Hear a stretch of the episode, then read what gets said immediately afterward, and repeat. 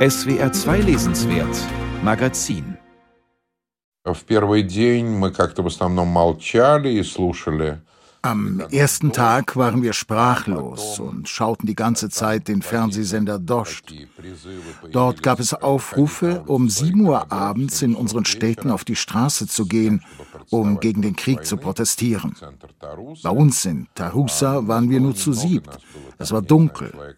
Und die Polizei hat uns bewusst ignoriert, aus Rücksicht weil die alle einmal unsere Patienten waren.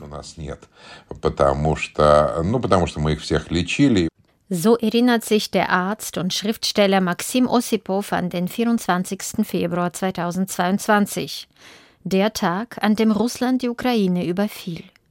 In der kleinen Stadt Tarussa, 100 Kilometer von Moskau entfernt, hat Ossipow über zehn Jahre lang ein kardiologisches Zentrum aufgebaut und geleitet. In seiner freien Zeit schrieb er Erzählungen über die Menschen in der russischen Provinz. Schonungslose, aber auch humorvolle und sympathische Schilderungen aus dem postsowjetischen Alltag.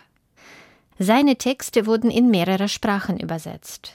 Nie hat Maxim Ossipow daran gedacht, Russland verlassen zu müssen. Auch wenn ihm die Entwicklung in seinem Land hin zur Diktatur bewusst war, spätestens als Putin sich 2012 wieder zum Präsidenten wählen ließ. Für mich war der Wendepunkt der Rollentausch zwischen Putin und Medvedev, als klar wurde, dass Putin wieder in sein Präsidentenamt zurück wollte. Damals verließ ich alle öffentlichen Räte in Moskau, in denen ich Mitglied war, und habe mich als Arzt nach Tarusa zurückgezogen. Ich dachte, dass ich da bis zu meinem Lebensende bleibe. Aber dann ist es anders gekommen. Maxim Ossipow floh gleich zu Kriegsbeginn. Andere Autorinnen und Autoren sind länger geblieben. Natalia Klutscharova zum Beispiel. Die Schriftstellerin wohnte bis vor kurzem in der altrussischen Stadt Jaroslawl, 270 Kilometer von Moskau entfernt, und unterrichtete an der dortigen Universität russische Literatur. Der Ukraine-Krieg ist für sie ein Schock. Was 2022 geschah, war völlig unerwartet. Es war etwas Unglaubliches. Ich konnte es nicht begreifen. Wir im Krieg mit der Ukraine? Nein, nein, nein, das ist unmöglich. Mit der Ukraine gibt es so viele Verbindungen und Verflechtungen. Und es war für mich sehr schwer, überhaupt zu begreifen, dass der Krieg tatsächlich jetzt passiert. Natalia Klutschareva schreibt Dramastücke und Novellen. Zuletzt ist von ihr auf Deutsch das Tagebuch vom Ende der Welt erschienen. Belletristisch schreiben kann sie seit Kriegsbeginn nicht mehr. In ihrem Tagebuch beschreibt sie anekdotisch in kurzen Notizen den gesellschaftlichen Wandel in Russland, berichtet von Repressionen, der eigenen Ohnmacht und Schamgefühlen. Als Schriftstellerin brauche ich Verständnis für das, was vor sich geht, um ein fiktives Werk zu schaffen. Eine Art Blick von oben und eine Hoffnung am Ende, so ein Licht am Ende des Tunnels. Und in dieser Situation des Krieges gibt es keine Hoffnung, keine Ahnung davon, wie es enden könnte und was vor uns liegt. Da kann ich die Realität nur einfach so einfangen, wie sie ist. In ihrem Kriegstagebuch schildert die 42-jährige Autorin, wie der Kreis um sie immer kleiner wird, wie enge Freunde Russland aus Protest verlassen, wie der Krieg den Alltag durchdringt und die Gesellschaft verändert. Ich komme in die Kinderbibliothek. An der Wand hängt ein Kinderkalender. Jeder Tag ist etwas Lustigem gewidmet. Tag der Gummistiefel, Tag des Mittagsschlafs. Und plötzlich, mitten in dieser Niedlichkeit, in einem Kästchen, ein schwarzer Mann mit Helm und Kalaschnikow. Darunter Tag der Truppen der Spezialoperation der Russischen Föderation. Spezialoperation. Nur so darf der Krieg gegen die Ukraine in Russland bis heute genannt werden. Wer Krieg sagt, kann wegen Verleumdung der russischen Armee angeklagt werden. Zehntausende Kreml-Kritiker wurden seither verurteilt, sind hinter Gittern oder in Straflagern.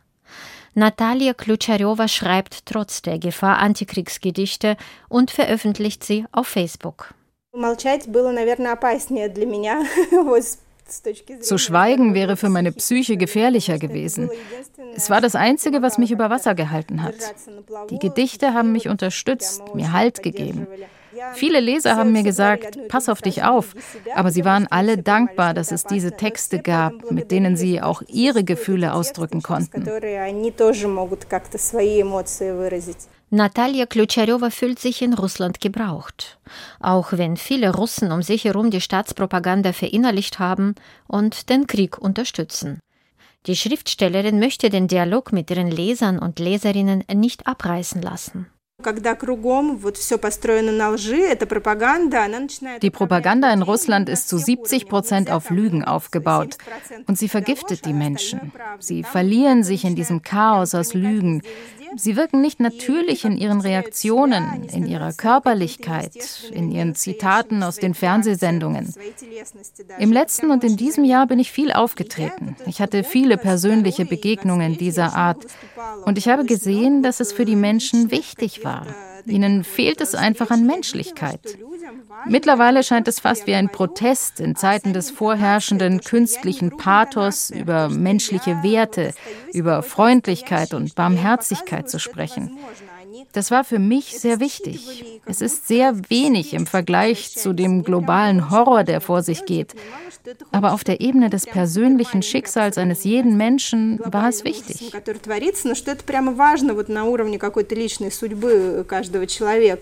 Während es für Klütscharowa wichtig ist, in dieser Zeit in Russland zu bleiben und trotz all dem Schock und der Trauer zu schreiben, hält der Arzt und Schriftsteller Maxim Ossipow in seinem Land kaum eine Woche nach dem Ukraine-Überfall aus.